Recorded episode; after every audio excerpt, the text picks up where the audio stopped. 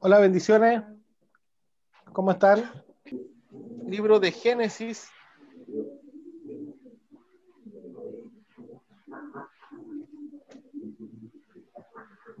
Capítulo 5.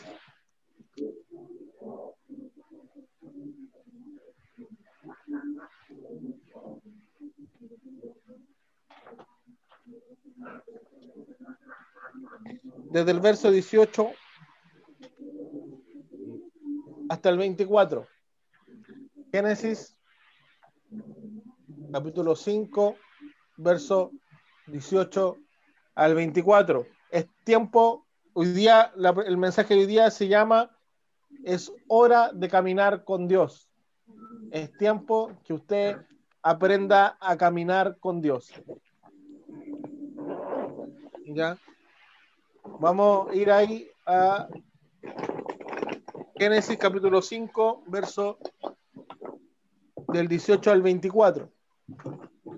¿Ya? Dice, vivió Yaret 172 años y engendró a Enoch.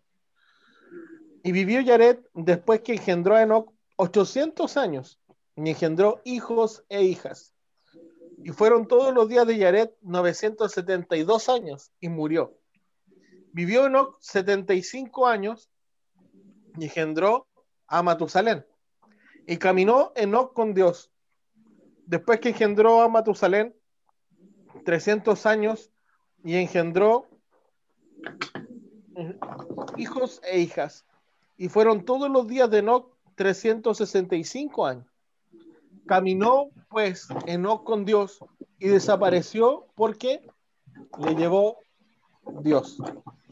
Ya eh, desapareció porque le llevó Dios es importante que nosotros aprendamos a caminar con Dios. Caminar con Dios es muy distinto a andar con Dios. Nosotros podemos estar con Dios, pero una cosa diferente es que nosotros podamos caminar con Dios. ¿Ya? Porque, por ejemplo, ¿qué pasa con los niños chicos? ¿Qué pasa con los niños de, de 2 a, a 6 años?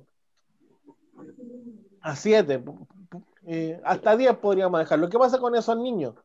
Tú, al caminar con ellos, tienes que caminar al ritmo tuyo o al ritmo de ellos. Al ritmo de ellos, porque empiezan al ratito, estoy cansado, no quiero caminar. Hoy, ayer fuimos a pegar afiche y el Seba, estoy cansado, estoy cansado. Nosotros, eh, eh, a medida que vamos creciendo, a medida que, los hijos van creciendo, van pudiendo caminar junto a los padres, ¿cierto? Es un hecho, van empezando a crecer y por eso que pueden caminar junto a los padres, no así cuando son niños. Y el Señor ha ido ministrando fuerte durante eh, todo este último tiempo y que nosotros debemos aprender a caminar con Dios, ya no tan solamente buscar que Dios esté con nosotros, no tan solamente buscar que Dios bendiga tus planes, no tan solamente buscar que ya, si Dios está, estoy bien con Dios, ya, yo sé que Dios me ama. Eh, eh, muchas veces Dios nos ha tenido que cargar en brazos y Dios nos ha llevado así como un bebé, como un padre lleva un bebé en brazos, así nos ha llevado Dios. Así como eh, leíamos tiempo atrás, así como el águila guarda sus polluelos, pero también llega un momento en que el águila empieza a excitar el nido, dice, empieza a provocar a los polluelos a que vuelen, ¿cierto? así estamos en un proceso en que Dios te está empujando y te está diciendo, ya, es tiempo de caminar. Algunos es tiempo que empiecen a dar sus primeros pasos y, otros que, y en otros es tiempo que empiecen a caminar más al ritmo de Dios. Porque hay algunos que les gusta caminar a su propio ritmo. Hay algunos que les gusta caminar como ellos quieren. Por ejemplo, yo me acuerdo que mi papá siempre me lleva firme de la mano al lado, en la calle. Pero hay otros niños pero que les gusta andar volando por la vereda, ¿cierto? Andan adelante, atrás. ¿Y, qué pasa con esos niños? Les puede pasar algo, ¿cierto? Los pueden raptar, los pueden atropellar, los pueden empujar, ¿cierto? Alguien los puede pasar allá porque son bajitos, ¿cierto? Entonces, la gente adulta que va apurada no los ve. Entonces, están expuestos a peligro. Muchas veces a nosotros no nos gusta caminar firme de la mano del Padre, nos gusta caminar a nuestra manera. Yo me detengo cuando yo quiero, Yo hago las cosas cuando yo quiero hacerlas y camino a mi propio ritmo. El problema es que el Padre, si bien nos ama, pero el Padre nos tiene que corregir. Si somos así, ¿qué pasa con nuestra vida? Está expuesta. Si nosotros no caminamos con Dios, nuestra vida está expuesta. ¿Qué es lo que dice la palabra? Vamos a ir a, a Juan capítulo 10, por ejemplo.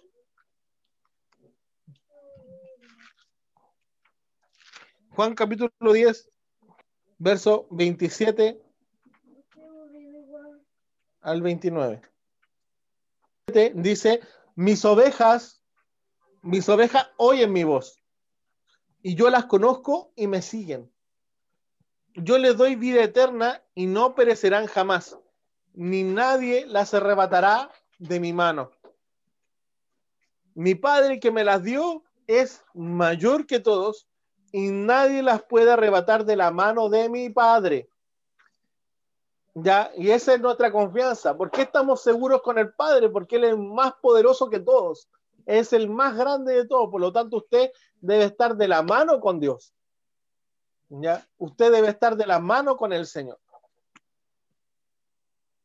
Para caminar de la mano de mi Padre, para caminar junto con Él, debo estar de acuerdo con Él. Debo someterme a Él debo, eh, en, otras, en, otras partes dice que nosotros tomemos su yugo.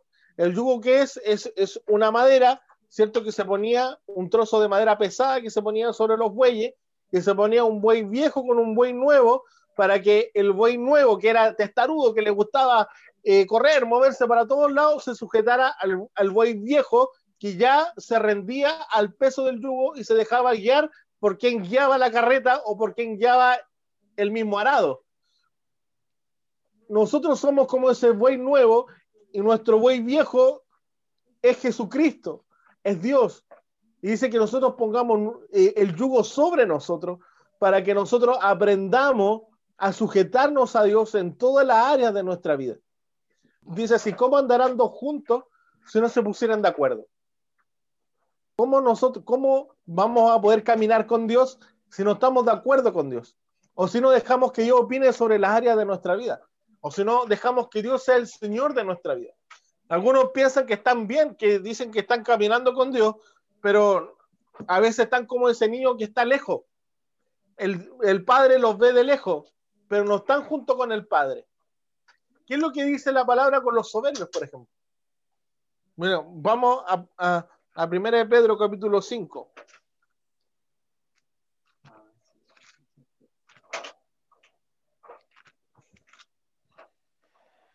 Primera de Pedro, capítulo 5.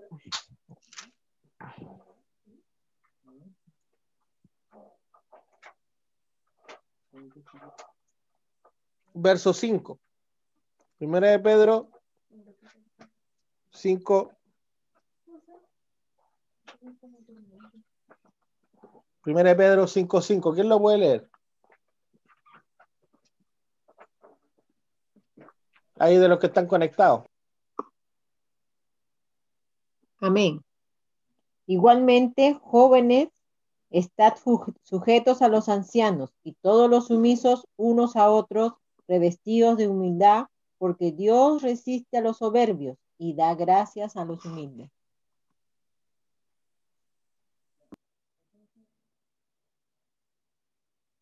¿A quién Dios resiste? A los soberbios. En otra parte también dice en Salmo 138, verso 6. Busquemos y otro versículo más. Salmo 138, verso 6.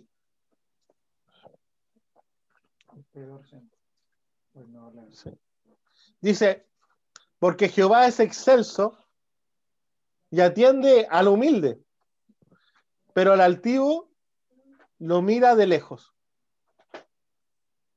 Jehová dice que atiende al humilde, pero al altivo lo mira de lejos de lo mismo que un niño que anda jugando suelto de la mano del padre, ¿cierto? Que anda en su mundo, en su mundo de Vilcipá, jugando, pero está desconectado con la realidad, no sabe que el diablo lo puede destruir, no, no, no, no, no está en concepto del peligro, pero el padre, como le ama, no lo deja de cuidar. Dice que al altivo lo mira de lejos. Al que, al, al que he llevado a su manera, que me estoy refiriendo al cristiano, a la persona que ya conoce al Señor, pero sigue testarudo haciendo las cosas a su forma, Dios lo empieza a mirar de lejos. Lo mira así, lo protege, pero está de lejos. Por lo tanto, esa persona deja de conocer a Dios, está bajo el cuidado de Dios, lo mira porque lo ama, le pone atención, pero está expuesto todavía, está, está, no, no está en una relación cercana, no está en el propósito de Dios, no está en la misma con Dios, está haciendo algo similar, está viviendo un camino paralelo al cristianismo, pero no está en, en la voluntad de Dios o en el camino del Señor, porque está haciendo las cosas a su manera y a su tiempo y a su forma. Amén. Ahí algunos vayan eh, silenciando el micrófono. Ahí nuestra hermana Patti tiene que silenciar el micrófono. Bendiciones, hermana. Ya. Eso, silencia el micrófono. Ya. Entonces, nosotros tenemos que aprender a caminar con Él. Y no terminar que Dios te mire de lejos. ¿Cómo está tu relación con Dios? ¿Dios te está mirando de lejos o va de la mano con Él? Ahí, ahí usted se la tiene que evaluar. Ya, si usted, si usted desea caminar de la mano con Dios, como Enoch, como le llamo aquí, Enoch caminó con Dios.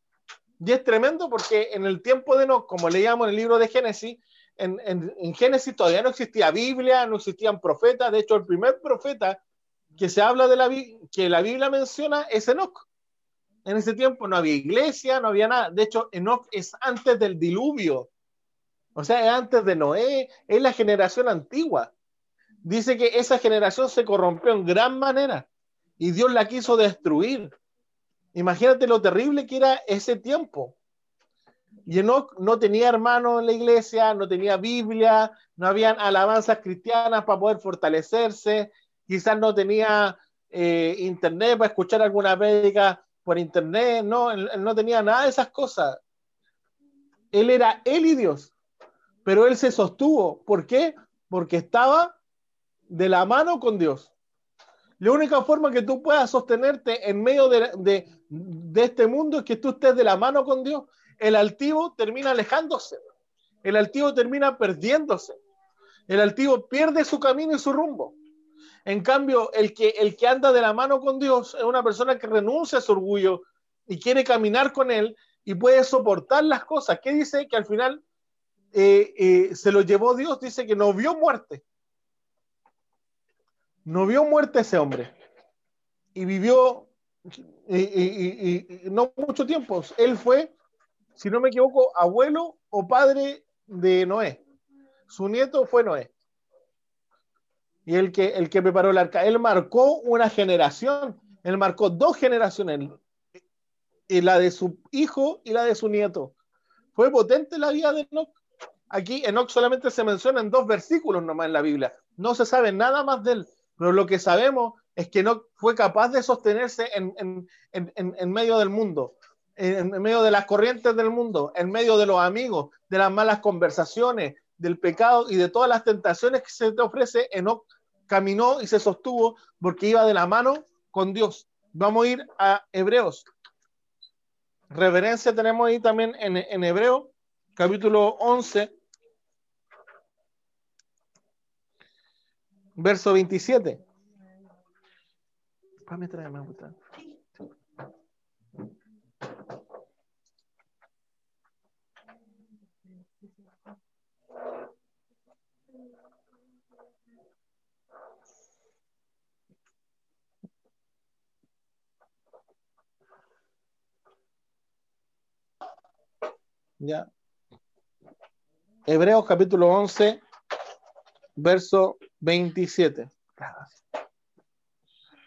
Dice, por la fe dejó a Egipto, está hablando de Moisés ahí. Por la fe dejó a Egipto, no temiendo la ira del rey, porque se sostuvo como viendo al invisible. Ahí sale con mayúscula, al invisible. Como viéndolo, como viéndolo, como palpándolo, sabiendo que iba de la mano con alguien, iba de la mano de Cristo. Nosotros eh, hoy en día tenemos arte de herramientas, tenemos el Internet,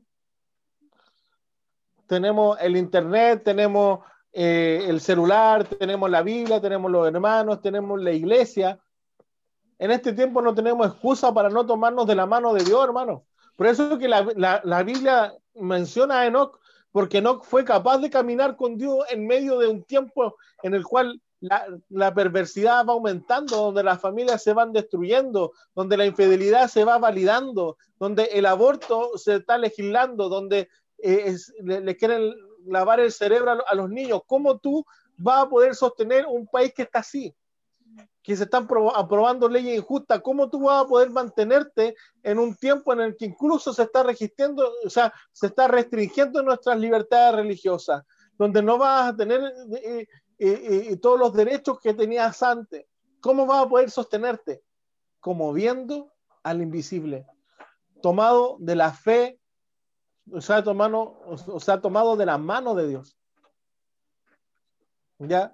El primer, lo primer punto para que usted pueda caminar con Dios, en resumen, usted tiene que estar de acuerdo con Dios. Segundo, usted debe tomarse de la mano de Dios. Y tercero, debe seguirle.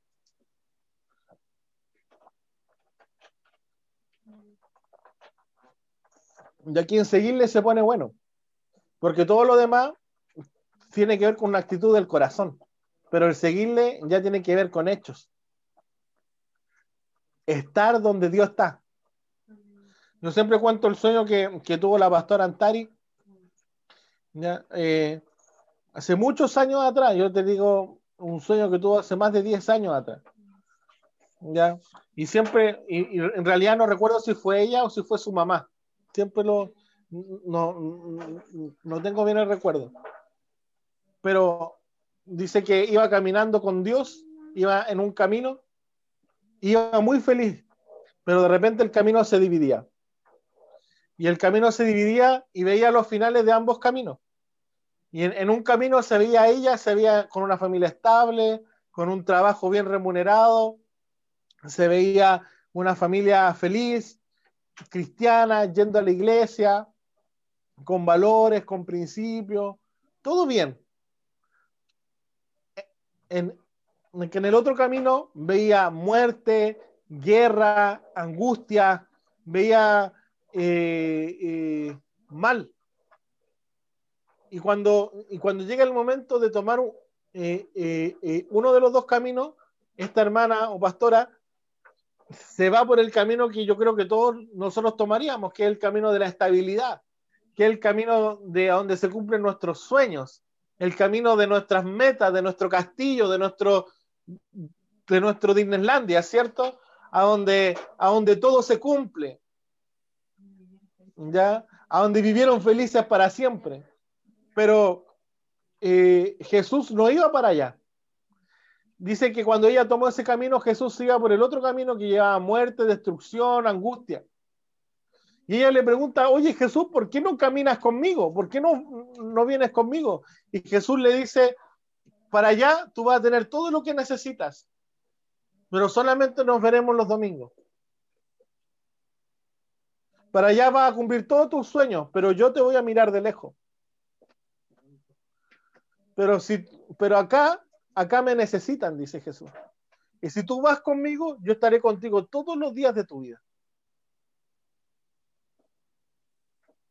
Es muy importante que nosotros buscamos que, nosotros estar con Dios. Pero Dios está contigo, ¿no?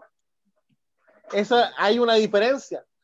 Hay una diferencia en que tú busques estar con Dios y que Dios esté contigo. Dios va a estar contigo solamente si tú estás en sus planes si tú estás en la misma sintonía con él. Bueno, en el sueño nosotros vimos el resultado porque yo conozco la vida de Antari y todo lo que, lo que tuvo ese sueño, ella escogió ir de la mano con Cristo. Yo conozco su vida y cómo eso se cumplió. Y lo, seguimos viendo. Pero eh, yo veo eso, que Dios nos, está, nos está llevando a escoger. ¿Qué es lo que dice la gran comisión? Mateo capítulo 28.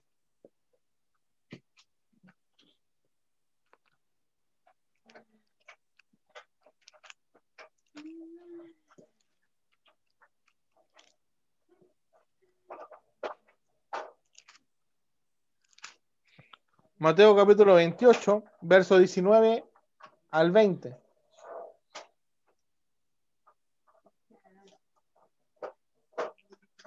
Mateo capítulo 28, verso 19 al 20 dice así, por tanto, id y haced discípulos a todas las naciones, bautizándolos en el nombre del Padre y del Hijo y del Espíritu Santo, enseñándoles que guarden todas las cosas que os he mandado. Y aquí yo, dice, yo estoy con vosotros todos los días hasta el fin del mundo.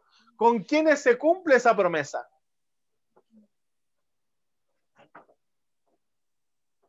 ¿Con quiénes se cumple la promesa de yo estoy con ustedes todos los días hasta el fin del mundo. Con los que van, con los que dicen yo voy a ir y a ser discípulo a las naciones. Y le voy a enseñar a todo el mundo a guardar tus mandamientos. Con ellos Jesús hace una promesa especial. Porque nosotros sabemos que Dios está con todos, sí, pero de lejos.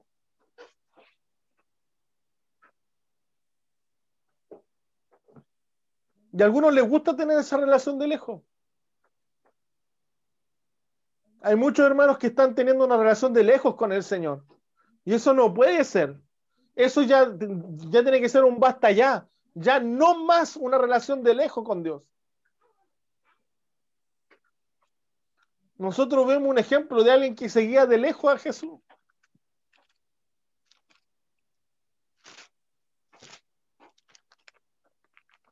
En el Evangelio de Marco había alguien que seguía de lejos a Jesús.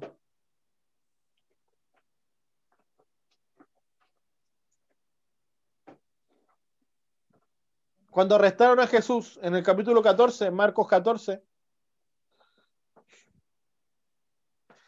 vamos a leer el verso 14, verso 50 al 52. Dice, entonces todos los discípulos dejándole huyeron. Eso fue cuando arrestaron a, Jesús. Pero cierto joven le seguía, dice, cubierto el cuerpo con una sábana.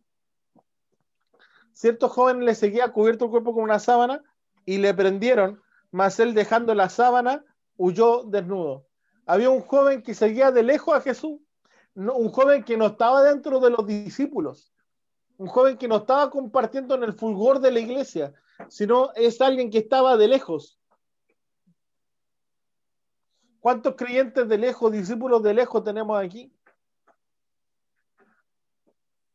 Y están de lejos, lejos de la llama, lejos de la presencia del Señor, lejos del conocimiento real y profundo de lo que Dios quiere hacer.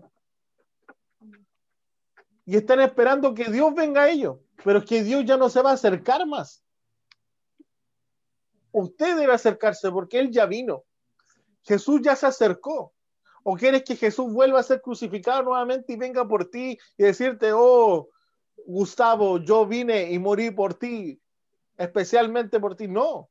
Jesús ya vino por el mundo, ya vino por nosotros. Ahora es rol de nosotros y Jesús manda que, cada uno de nosotros eh, eh, tome la decisión y se acerque a Cristo. Bien dice el, el libro de Santiago, acercaos vosotros y Él se acercará a ustedes. Vosotros acérquense a Dios y Dios se acercará a ustedes. Pero primero nosotros nos acercamos a Dios, porque ya Dios ya se acercó. Ya Dios ya, ya mostró su misericordia. No busquemos crucificar nuevamente a Cristo. No busquemos que Cristo muestre algo más. Es como que si el sacrificio de Cristo no fuese suficiente. Para algunos el sacrificio de Cristo no es suficiente como para acercarse totalmente a Dios. Y eso es fuerte, eso es grave, hermano. Algunos me dicen, claro, yo, yo estoy de lejos, pero eh, hay otros que están más lejos que yo. No importa. Si usted está de lejos, usted todavía no está tomando una decisión firme. Y, cualquier, y el no tomar una decisión es lo mismo que negarle. Cuando te dicen usted, por ejemplo, cuando te preguntan, ¿tú quieres un jugo de piña? Y tú dices, no sé, es lo mismo que decir que no. Porque la consecuencia es la misma. No te van a dar el jugo de piña, porque tú dijiste, no sé. ¿Se entiende el ejemplo? Porque estás indeciso. No dijiste sí. Si, si dices sí, te lo dan. Y es lo mismo. ¿Tú querías a Jesús? Sí, pero no. Es lo mismo. Al final, ¿quiénes serán condenados? Eh, ¿Quiénes son los que serán lanzados al, lago de fuego? No son solamente aquellos que pecaron, porque Dios destruyó el pecado. Jesús destruyó el problema del pecado. Los que van a ser lanzados al lago de fuego son aquellos que rechazaron a Cristo. Por eso que nosotros, yo veo con pena a muchos hermanos que todavía están siguiendo a Dios de lejos. Y hoy día yo le hago el llamado a los hermanos aquí entre medio de los que están conectados que vuelvan y se acerquen a Dios con todo su corazón. Y si el que se acerca a Dios se acerca al fuego de la iglesia, se acerca a la comunión con los hermanos, y que estemos firmes, que seamos un solo cuerpo unánime.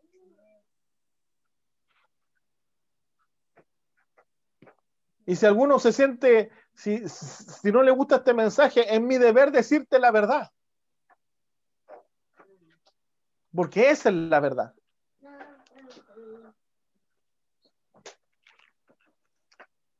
Hoy día, hoy día debemos examinar. Ahora, el poder seguir a Cristo significa el ir en sus pisadas, el ir en los mismos pasos que él anduvo. ¿Y cuáles son los pasos que anduvo Jesucristo? ¿Cuáles son los pasos que, que andaba Jesús?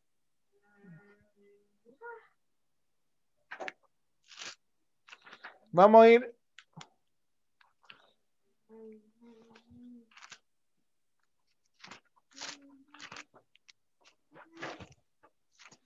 Vamos a ir acá. Por ejemplo, vamos a ir al Salmo 23. Mi pastor dice, Jehová es mi pastor, nada me faltará. En lugares de delicados pastos me hará descansar. Junto a aguas de reposo me pastoreará. Qué rico es poder seguir a un Dios así. Qué rico es poder caminar con Dios, eh, eh, eh, con Él de la mano en la playa, ¿no? Qué rico es caminar con Dios de la mano en un campo verde con flores y a donde pasa un río y se escuchan las aves cantando bonito y tú miras al cielo y sale un arco iris, ¿cierto? Qué rico poder caminar con Dios en un lugar así, ¿cierto? Pero después el verso 4, ¿qué dice? Aunque ande en valle de sombra de muerte, no temeré mal alguno, porque tú estarás conmigo y tu vara y tu callado me infundirán aliento. O sea, el buen pastor llevó a la oveja, la llevó al valle de sombra de muerte. El buen pastor que llevó a la oveja a las aguas de reposo, a los delicados pastos, también te va a llevar a lugares de sombra de muerte. Y no va a ser el diablo que te va a llevar allí, va a ser Dios que te va a llevar allí. Porque caminar con Dios no solamente es andar con que todo te vaya bien, porque cualquiera seguiría un Dios así. Es fácil seguir un Dios que te dé un auto, es fácil seguir un Dios que te haga prosperar económicamente, es fácil seguir un Dios que te dé salud, dinero y amor. ¿Cierto? Es súper fácil, todo el mundo lo seguiría, pero lamentablemente eso es lo que ofrece el diablo. Si usted está buscando eso de Dios, usted no está buscando a Dios, está buscando a Satanás. Si usted busca de, si usted busca a Dios que le dé salud, dinero y amor, usted no está buscando al Señor, usted está buscando a Satanás. Y Satanás le va a dar eso. Y se lo va a dar gratis. Con tal que usted le adore, usted, Satanás se lo va a dar. Pero el Dios que nosotros servimos no te promete salud, dinero y amor, te promete la salvación de tu alma. Y promete formarte y poder enseñarte lo que realmente es el amor. Amén. Entonces, Él nos lleva a qué? Dice, aunque ande en valle de sombra de muerte, Él te va a llevar al valle de sombra para que aprendas a no vivir en una burbuja, ¿cierto? Para que aprendas a confiar cuando todo anda mal. Cuando piensas que vas a morir, tú confíes que Dios va contigo. Que su vara y, y su callado te infundan aliento. ¿Cierto? ¿Están conmigo? ¿Me están siguiendo? Yo no veo ningún amén. Amén. ¿Sí? Amén. ¿Está dura la palabra? ¿Se entiende? Ya. Amén. Entonces nosotros debemos andar con Cristo. Y andar con Cristo, aunque ello conlleve andar en un valle de sombra de muerte. Y eso significa andar con Cristo, aunque eso signifique perder el respaldo de mi familia, aunque ello signifique perder mi trabajo seguro, aunque, aunque, aunque, aunque ello signifique perder eh, a, tus amigos o una reputación también. No importa lo que tengas que perder, ya usted, usted debe estar dispuesto a andar con Cristo incluso allí en el valle de sombra de muerte.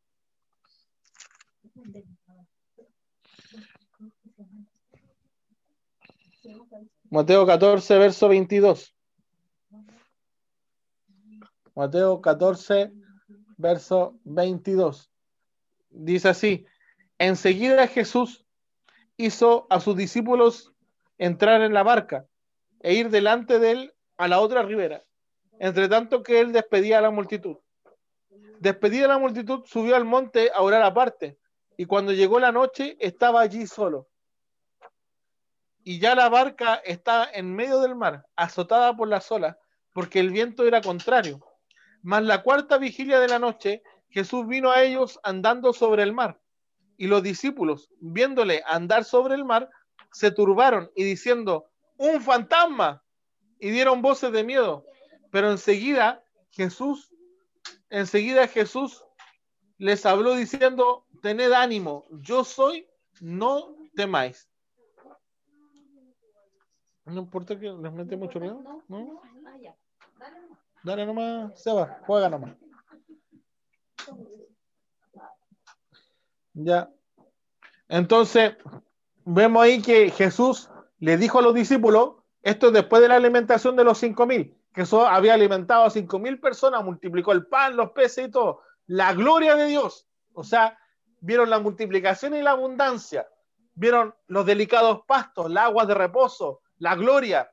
Pero después vieron el valle de sombra de muerte porque Jesús les dijo, vayan, súbanse a este bote y vayan al otro lado. Pero sin Jesús. Jesús no iba con ellos, pero estaban obedeciendo a Jesús. Caminar con Jesús significa obedecer a Jesús. Hacerla, es decir, Señor, yo estoy aquí porque tú me dijiste, Señor. Yo tomé esta decisión para agradarte a ti, Señor. Y muchas veces vamos a sentirnos como que Dios no está con nosotros. Pero eso es un sentimiento. Porque mientras vayamos en la palabra o en el mandamiento de Cristo, vamos con su respaldo. Lo sintamos o no lo sintamos. Y es que se levantó una tormenta eh, eh, eh, tremenda en la barca. La barca era una seguridad, era algo estable, era un refugio, una protección frente a la tormenta. Y quizá aquí podemos estar todos seguros. Quizá aquí a ninguno le ha afectado directamente el trabajo, quizá están todos bien, a pesar de la pandemia y de la necesidad que mucha gente está pasando, en la iglesia en general no hay mucha necesidad no ha habido mucha necesidad dentro de la iglesia porque Dios nos ha guardado dentro de la barca. Fuera de la barca está ocurriendo una tormenta tremenda.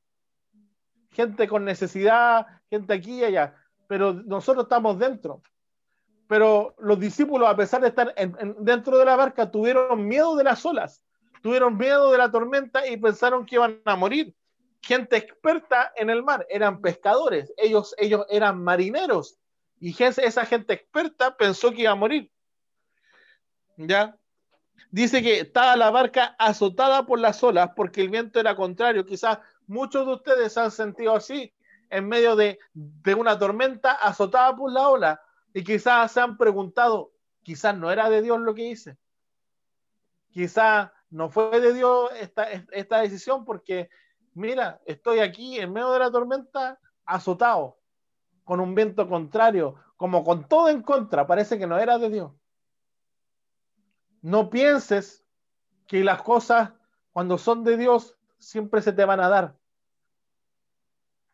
La gran mayoría de las veces, cuando son cosas tremendas, siempre va a tener un montón de dificultades. Pero el sello de que las cosas son de Dios fue la palabra que Dios te dio. Nunca olvides la palabra en medio de la tormenta. Quizás ahora no sientas la presencia de Dios. Quizás ahora eh, ves como que si Dios no estuviera ahí. Pero recuerda su palabra. Recuerda su promesa. Recuerda lo que Dios te dijo hace días atrás. Recuerda lo que Dios te habló cuando tú llegaste al Evangelio. Recuerda esa promesa que Dios te habló hace tanto tiempo atrás. Esa promesa va a ser tu refugio en medio de las tormentas. Por eso que usted no olvide las palabras, usted debe permanecer firme en la palabra de Dios. Bien, dice el Salmo 119.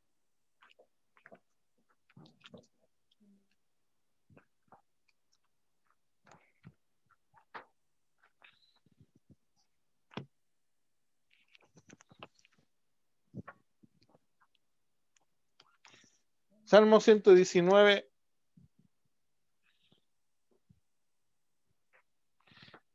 verso, verso, 40, verso 49 y 50. Salmo 119, verso 49 y 50 dice, acuérdate de la palabra dada a tu siervo en la cual me has hecho esperar. Ella es mi consuelo en mi aflicción, porque tu dicho me ha vivificado. En ese momento el salmista no sentía a Dios, veía todo lo contrario. Y por lo tanto, Dios, por lo tanto le dice, ¿sabes qué? En este tiempo que veo todo lo contrario, yo me recuerdo de tu promesa. Y me abrazo a tu promesa. En el momento de los vientos contrarios, usted debe abrazarse a la promesa de Dios. Eso es caminar con Dios. ¿Sabes qué? Que una persona que soporta tormenta o un marinero que ha andado en, en medio de tormenta, ya no vuelve a la costa o cuando vuelve a la costa ya no vuelve como un marinero inexperto, ¿cierto? Vuelve con un marinero con experiencia, ¿cierto? Vuelve como con alguien que ha crecido, alguien que sabe soportar una tormenta. Eso es caminar con Dios. Caminar con Dios es crecimiento. Caminar con Dios es madurez. Caminar con Dios es aprender, como decía el apóstol Pablo, he sido enseñado como para estar en pobreza como en riqueza, como para tener necesidad, como para estar saciado. En todo lo puedo en Cristo que me fortalece. ¿Por qué Pablo podía decir eso? Porque Pablo sabía lo que era estar preso, Pablo sabía lo que era estar libre, Pablo sabía lo que era ser torturado y lo que y, es lo que es ser bendecido por Cristo. Eso le trajo crecimiento y madurez a su vida si usted no está dispuesto a caminar con Dios, nunca va a vivir los procesos que Dios tiene preparado para usted, ni las tormentas que Dios ha preparado para usted. Porque esa tormenta Dios la había preparado para los discípulos. Esa tormenta Dios la preparó para mostrar la gloria de Dios. Y muchas veces nosotros las tormentas no, no entendemos que Dios quiere manifestar su gloria en medio de la tormenta, que Dios quiere darse a conocer más profundamente, sino que en medio de la tormenta nos desanimamos, nos depresionamos, no, no, no, no, nos turbamos. ¿Por qué? Porque nosotros, porque prestamos más atención a las olas que a la palabra. Usted debe prestar atención a la palabra.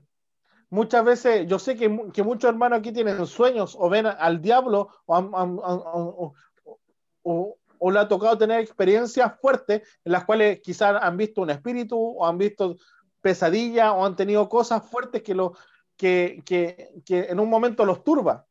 Y así es lo que trabaja Satanás. trabaja Satanás con el, Satanás trabaja con el miedo. Pero trata de, turbarnos.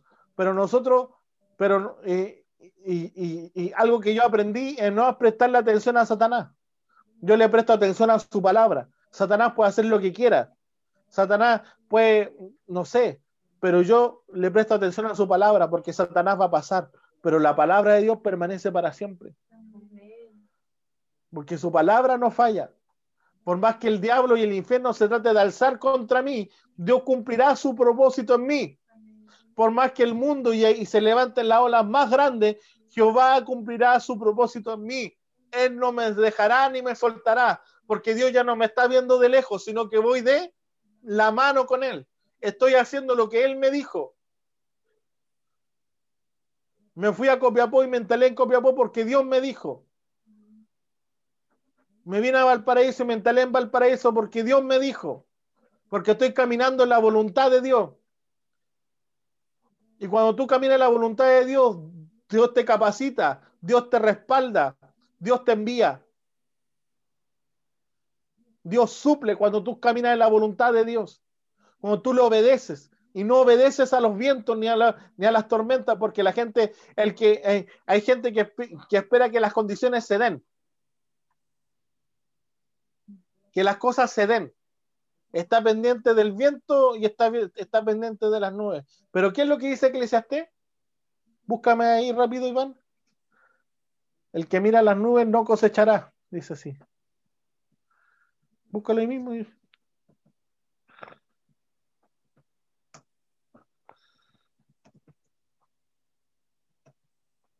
Ahí está. Eh. Eclesiastés 11.4, ¿eh?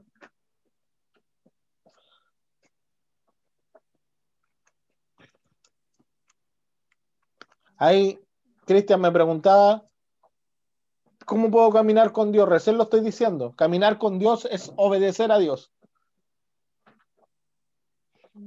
Ponerme de acuerdo con Dios.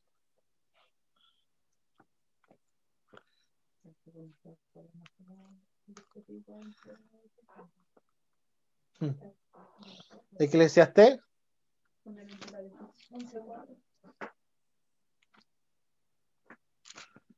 11.4 dice, el que al viento observa, hoy aquí hay mucho que hay que decirle, repíteselo para usted o repíteselo al que está con usted. Ya, repítaselo usted el uno con el otro. El que al viento observa, no sembrará.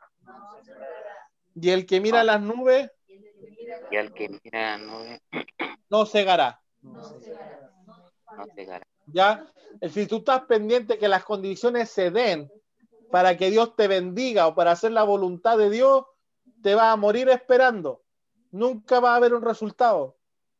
Por eso que nosotros no andamos pendientes del clima, de que si las, si las condiciones se dan o no, si tengo los recursos económicos o no. ¿Se acuerdan que, eh, que eh, hace tiempo atrás les contaba de un pecado que yo me tenía que arrepentir?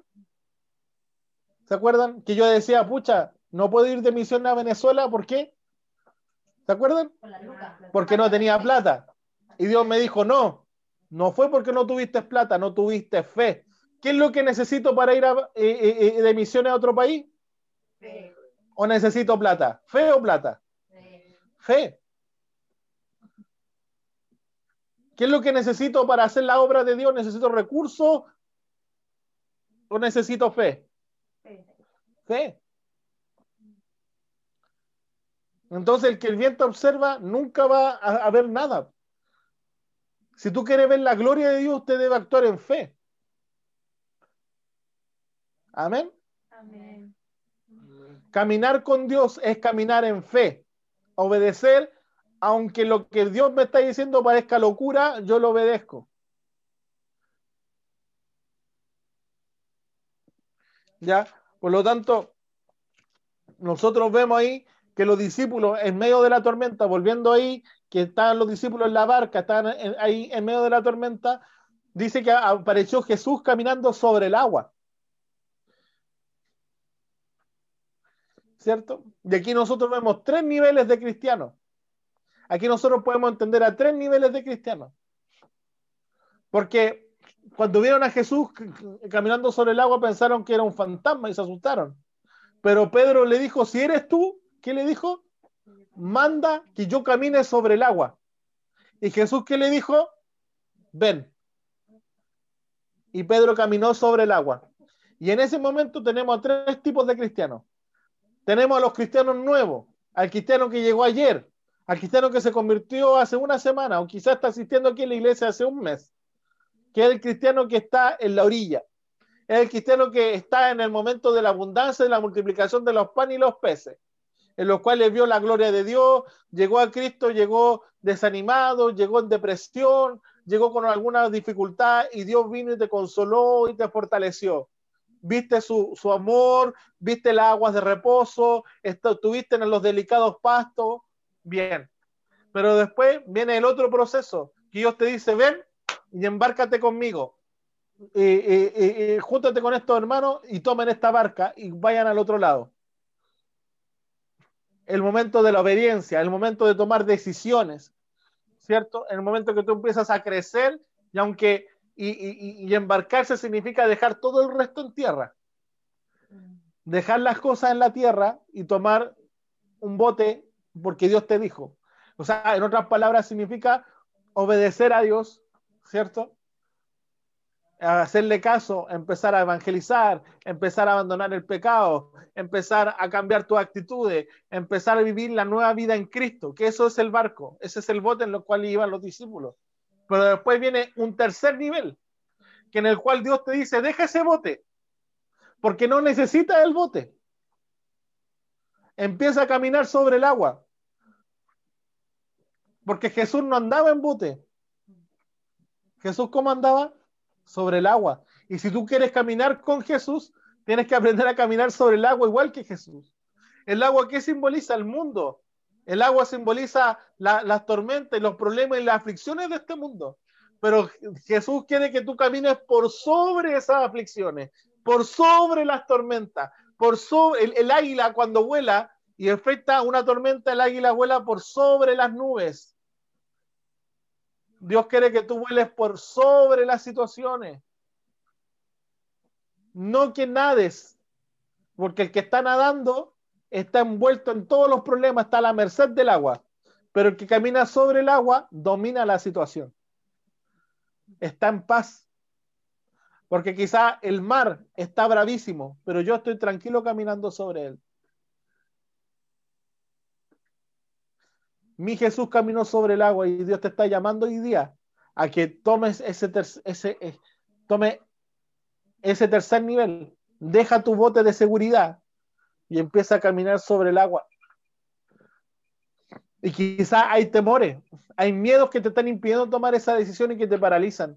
Pero hoy día yo quiero que ores al Señor y le pidas a Dios que saque ese temor en tu vida. ¿Qué pasa si tú estuvieras en, en, en, en, las túnicas de Pedro? Que si tú estuvieras ahí en las mismas sandalias que tenía Pedro ahí, y tú le dijiste al maestro, no pensaste que Jesús te fuese eh, y a decir, ven, y de forma desafiante le dijiste, bueno, manda que camine sobre el agua. Y Jesús te diga, ven José, camina sobre el agua. Pero Pedro, ¿qué pasó cuando caminó sobre el agua? Dice que miró las olas, ¿cierto? Y se hundió. No, se empezó a hundir. Pero se ahogó. Pedro no ahogó, sino que clamó a Jesús y le dijo, Maestro, sálvame. Y Jesús le dijo, bueno, pero si yo te mandé a caminar sobre el agua, ¿cómo que sálvate tú solo? Le dijo Jesús. No, ¿cierto? Dice que Jesús lo tomó, lo levantó, lo sacó del agua y siguieron caminando sobre el agua, porque estaban en el agua, ¿cierto? Lo tomó y lo reprendió, lo corrigió, porque cuando tú estás caminando con Dios, Dios te va a corregir. Y le dijo, hombre de poca fe, ¿por qué dudaste? ¿Cierto? Pero después de la corrección, ¿le pasó algo a Pedro? ¿Se ahogó? ¿Se murió? Nada. Después siguieron caminando sobre el agua. Dios nos llama a que caminemos en otro nivel. Ya es tiempo ya de dejar la cobertura del nido y empezar a volar y, que estos problemas cotidianos dejen de ofuscarte. Porque hay, de repente, el, el, el, hay hermanos que el no tener dinero los saca de la comunión con Dios. Que el trabajo te saca de, de, de, de la voluntad de Dios y no puede ser eso. Nosotros no somos esclavos del mar. En el bote, el bote está a merced del mar. Pero cuando tú empiezas a caminar sobre el agua, el mar está a tu merced. Porque tú caminas sobre ella en autoridad. Y yo le digo a mi problema, problema, no me vas a, derribar porque hay uno que va conmigo que es más grande que tú. Uno más grande que el templo y que este mundo y que los mares camina conmigo. Por lo tanto, nosotros caminamos por sobre las dificultades y no le tenemos miedo ni temor, porque sabemos que Dios va con nosotros. Porque estoy haciendo la obra de Dios, porque estoy haciendo discípulos, porque estoy predicándole a todas las personas, porque estoy en lo que Dios quiere que esté. ¿En dónde está Dios? Con el afligido, con el menesteroso, con el de la cárcel, con el que está enfermo en el hospital, con el que se está yendo al infierno. Con ellos Dios está. Y yo voy a estar allá donde mi Señor esté. Porque donde esté el Señor, allí estará su servidor, dice la palabra, ¿o no? ¿Dónde dice eso? Búscame eso. ¿Dónde dice eso? Donde esté, donde yo esté, ahí estará mi servidor, dice textualmente. Donde yo esté, ahí estará mi servidor. Juan 12, 26, búsquelo.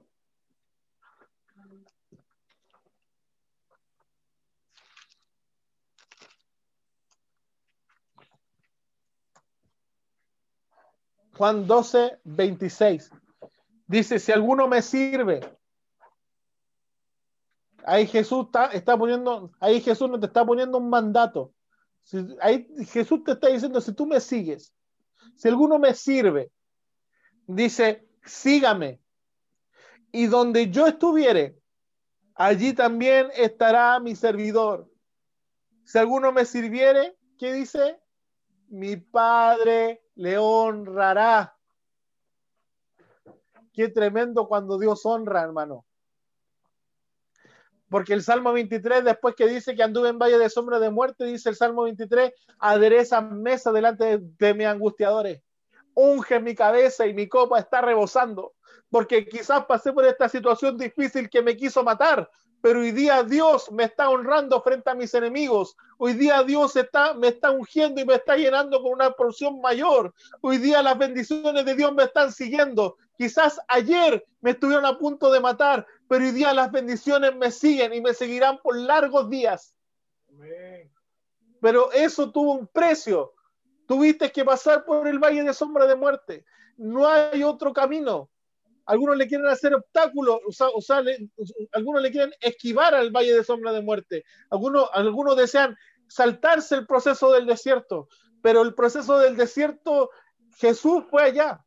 Mateo 4:4, si no me equivoco, dice que Jesús, guiado por el Espíritu Santo, fue al desierto para ser tentado por Satanás. El desierto no te lo puede esquivar si tú caminas con Dios. Pero después del desierto vuelves con poder y autoridad. Y las bendiciones de Jehová te seguirán por largos días, pero tienes que pasar por ese proceso. Tienes que aprender a caminar. Tienes que aprender. Amén. Amén. Mateo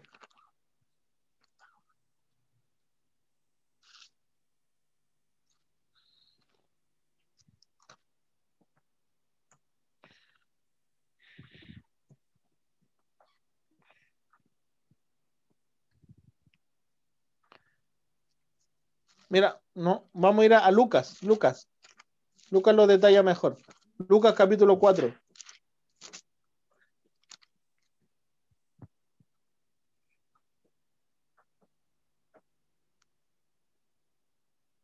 Quiero que lean Lucas capítulo 4.1 y después el verso 14.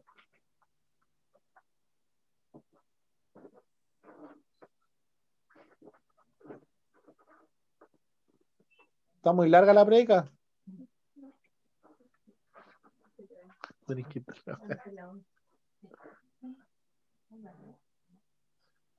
Ya.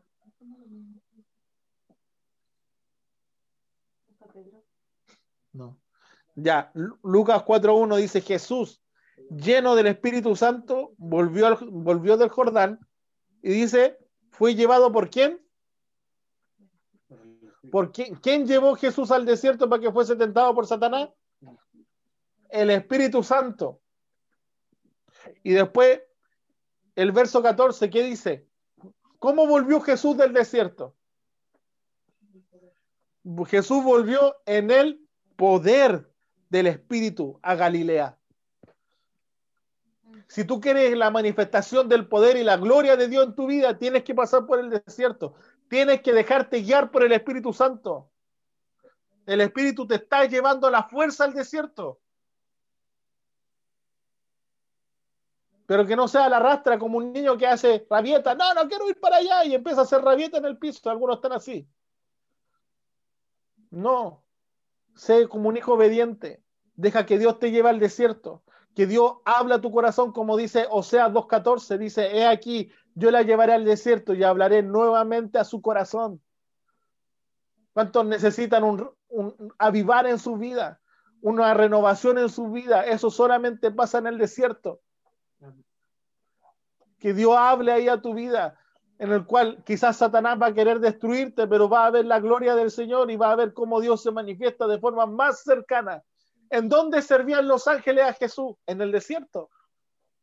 ¿Dónde fue que vinieron ángeles y les servían a Jesús? Fue en el desierto. Pero después Jesús, después que venció, después que pasó la tormenta, después que salió del desierto, volvió en el poder de Dios. Volvió con autoridad. Y eso es lo que Dios quiere darte, autoridad. Eso es lo que Dios quiere manifestarse, la gloria de Dios en tu vida. Pero a algunos les falta autoridad porque no han pasado por los desiertos y por las pruebas. Y por eso que les falta autoridad. Pídanle a Dios, Dios, estoy dispuesto a ir para allá. O algunos no han ido porque no se han dedicado a predicar y evangelizar. Evangelizan poco. Métanse a ser más discípulos. Y van a ver cómo Dios los va a meter en una, en una prueba. Porque mientras más discípulos, a ti te va a necesitar más maduro. Mientras menos discípulos, más inmaduro. Y te va a probar, a probar para que con tu consuelo consuele a otro. Amén. ¿Está contento? Sonría que Dios le ama. Amén. Tan triste porque van a pasar por la prueba. Amén. Si en el camino alguien se desenfoca, si en el camino uno se desenfoca, Tienes que a enfocarte. Es que los que se desenfocan, me preguntaba la, la Silvana, ¿qué pasa si en medio de la prueba me desenfoco? Vuelve a enfocarte. Te desenfocas porque quizás tu corazón está metido en otro lado. Como decía, busca salud, dinero y amor. Y esas cosas Dios no te las prometió. Lo que nos prometió es estar con nosotros siempre. Juan 16, con esto terminamos.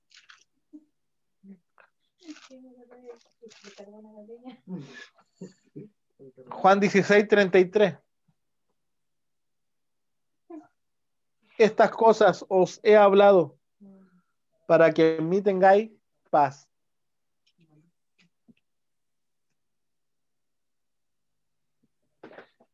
Estas cosas os he hablado para que en mí tengáis paz. En el mundo tendréis aflicción. Pero confiad, yo he vencido al mundo. Actívate el micrófono. Ya dice, estas cosas os he hablado para que en mí tengáis paz. Y es por eso que nosotros debemos confiar en el, en el Señor y tener toda nuestra vida descansando en Cristo. Porque Jesús no te prometió salud, dinero y amor, sino que te prometió aflicciones.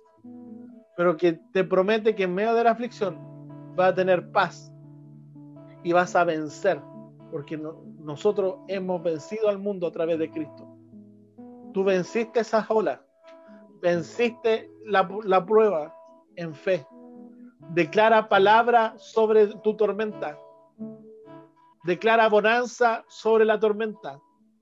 Declara la promesa de Dios sobre tu tormenta. Tienes que confesar la palabra. La palabra se habla.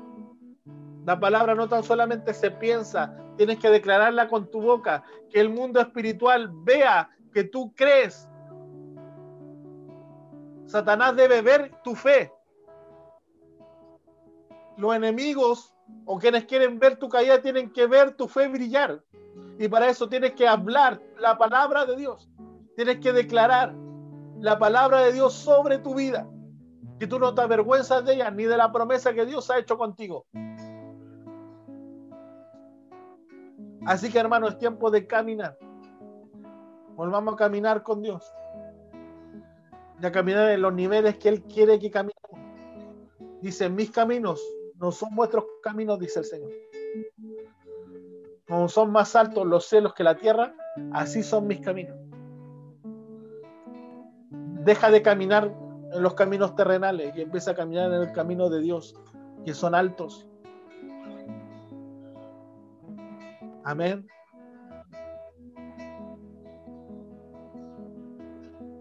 Oremos al Señor. Oremos al Señor. Padre, en el nombre de Jesús, Señor, hoy día, hoy día alabamos tu nombre, Señor, y te exaltamos. Te exaltamos, Señor. Queremos confiar en ti, Señor. Queremos, Señor, poner toda nuestra confianza en ti. Señor, hay algunos, Señor, que ha perdido la fe, que se ha sentido que está a la rastra. Algunos, Señor, han visto, han dudado, han sido probados y han sido reprobados porque dudaron en medio de la tormenta. Pero hoy día Dios te dice, vuelve a comenzar, vuelve a caminar sobre el agua, porque Dios es el que te levanta y el que te ciñe de poder y el que resplandece a través de ti, dice el Señor. Él es el que hace la obra, el que empieza y el que la termina. Él es el que te sostiene de la mano derecha. Bien dice la palabra. Aunque andes por ríos, aunque pases por fuego, la llama no arderá en ti. Y si por ríos no te anegará.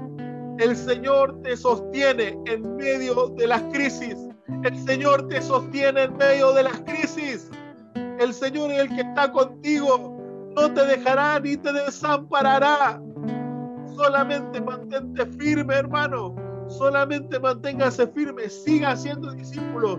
Siga predicando. Siga intercediendo por salvación. Siga haciendo la obra de Dios. Porque Dios vendrá y le recompensará. Mi padre dice, mi padre le honrará. A donde yo estuviere, allí estará mi servidor. Y sabes qué? Que un día ya Jesús no estará solamente con el pobre, sino que Jesús se sentará y estará allí a la diestra del Padre y al lado de Jesús estarás tú. Al lado del trono estarás tú, porque allí estará su servidor. No tan solamente estará en el servicio con Él, sino cuando Jesús sea honrado, cuando Él sea coronado, cuando le alabemos al final de los tiempos. Nosotros estaremos con Él allí, gozando y disfrutando. Estaremos alabando su nombre para siempre, porque Él recompensa a todos los que le buscan. Hoy día usted alabe el nombre del Señor. Confiese que Él es el que abre camino, Él es el que hace milagros, Él es el que trae luz en las tinieblas. Él es un Dios milagroso. Alabe el nombre del Señor. Aquí estás, debemos mover, te adoraré,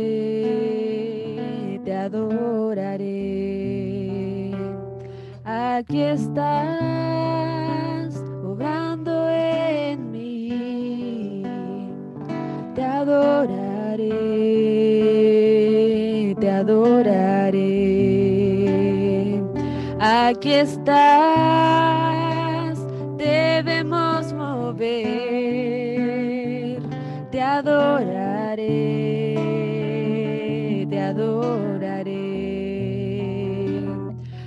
Aquí estás, obrando en mí, te adoraré,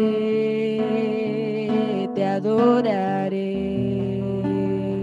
te llamamos milagroso, abres camino, cumples promesas, luz en tinieblas, mi Dios, así eres tú. Milagroso, abres Vamos, declare camino, palabra de Dios. Cumples promesas, luz en tinieblas, mi Dios, así eres tú. Aquí estás, tocando mi corazón,